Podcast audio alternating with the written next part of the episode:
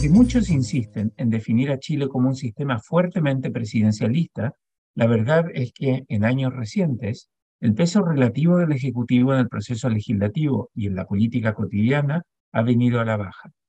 Desde que asumió el poder en marzo de 2022, el presidente Gabriel Boric ha contribuido a debilitar todavía más la institución de la presidencia de la República.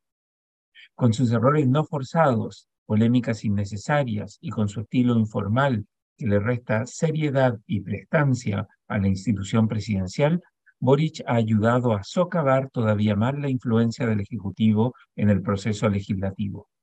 Durante los meses que se vienen, el centro de poder político del país se repartirá entre el Congreso, el proceso constituyente y los ministerios de Hacienda e Interior. Mientras el Congreso decidirá la dirección en la que avance el proceso legislativo, especialmente con la votación sobre el sexto retiro de los fondos de pensiones, la iniciativa populista que hoy promueven varios legisladores y que antes apoyaron con entusiasmo el propio Boric y varios de sus ministros, el proceso constituyente irá consolidando esa hoja de ruta hacia un nuevo texto constitucional que se parezca mucho más al texto de la Constitución de 1980 y al texto que redactó la Convención Constitucional electa en 2021 y que fue ampliamente rechazado por la ciudadanía. El rol político del Ejecutivo se seguirá concentrando en lo que hagan los ministros del Interior, Carolina Toá, y el ministro de Hacienda, Mario Marcel. La dupla de ministros, que tiene mucha más cercanía entre ellos que la que cualquiera de ellos tiene con Boric, ha logrado concentrar más poder que cualquier otra dupla ministerial en estos 33 años de democracia post-dictadura en Chile. Como Toa y Marcel se tienen más lealtad mutua que la que le pueden tener a Boric, y además comparten afiliación política con lo que ha sido históricamente el tronco PS-PPD que ha sostenido a los gobiernos de izquierda desde que Lagos asumió el poder en 2000, el creciente poder de la dupla Toa-Marcel inevitablemente resulta en decreciente poder de Boric y de sus aliados en el ministerio y en el segundo piso de la moneda. Si en marzo de 2022 Boric nombró a varios de sus mejores amigos como ministros incluidos Isquiasiches en Interior y Giorgio Jackson en la Secretaría General de la Presidencia, en el cambio de gabinete más reciente, los nombramientos parecieron ser más afines a lo que ha sido la agenda de Mario Marcel en Hacienda que lo que ha sido el discurso de Boric desde la moneda. Es verdad que Boric sigue siendo el presidente de la República, pero la forma en que el egresado de Derecho ha habitado el cargo preocupándose de su imagen física, menos de lo que la mayoría de los trabajadores de Chile deben cotidianamente preocuparse de la propia, ha contribuido a quitarle la solemnidad que la gente históricamente había otorgado a la primera magistratura. Además, las controvertidas decisiones discrecionales que ha tomado Boric, como los cuestionados indultos de diciembre de 2022 y las intempestivas declaraciones sobre su supuesto compromiso con la seguridad ciudadana,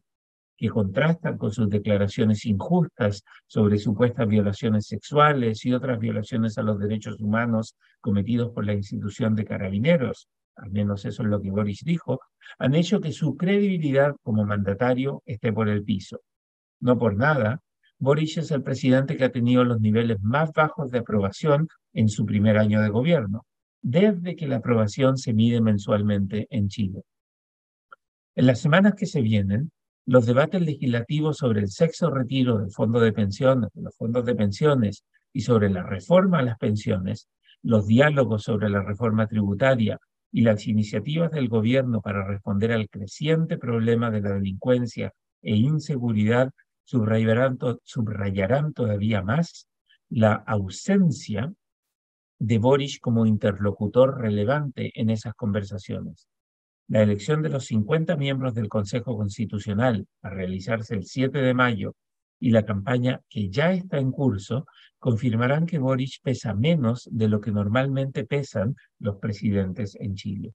Si bien probablemente no reste tanto a los candidatos de su sector como restó al voto del apruebo en septiembre de 2022, Boris tampoco sumará mucho más allá de la votación que históricamente ha obtenido la extrema izquierda en elecciones. probablemente el PS sumará más votos al oficialismo que los que pueda sumar el propio mandatario.